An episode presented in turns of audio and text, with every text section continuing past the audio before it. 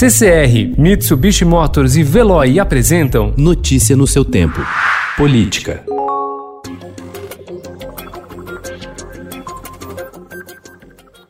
O ex-diretor-geral da Polícia Federal, Maurício Valeixo, disse ontem em depoimento que o presidente Jair Bolsonaro queria alguém com quem tivesse mais afinidade no comando da corporação, conforme antecipado pelo Estadão.com.br.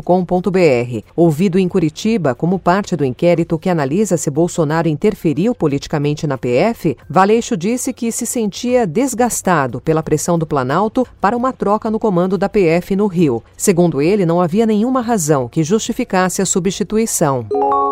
Mais um novo aliado do presidente Jair Bolsonaro, o bloco de partidos chamado de Centrão, quer um governo mais gastador e promete pressionar a equipe econômica para abrir os cofres por meio de propostas no Congresso. A ala política do governo reconhece que precisará fazer acenos e conceder vitórias aos parlamentares para consolidar a aliança.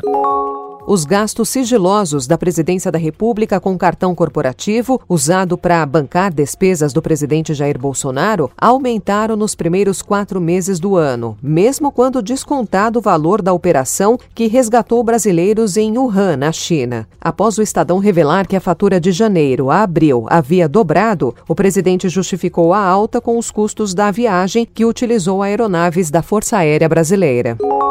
O Estadão apresentou reclamação ao Supremo Tribunal Federal pedindo a suspensão da decisão do presidente do Superior Tribunal de Justiça, João Otávio de Noronha, que desobrigou o presidente Jair Bolsonaro de apresentar exames feitos para detectar o coronavírus. Após o jornal ter obtido na Justiça decisões garantindo o acesso aos laudos, Noronha atendeu na sexta-feira ao Palácio do Planalto e acatou o recurso apresentado pela Advocacia Geral da União, o que livrou Bolsonaro de divulgar os exames. Notícia no seu tempo. Oferecimento CCR e Mitsubishi Motors. Apoio Veloy. Fique em casa. Passe sem filas com o Veloy depois.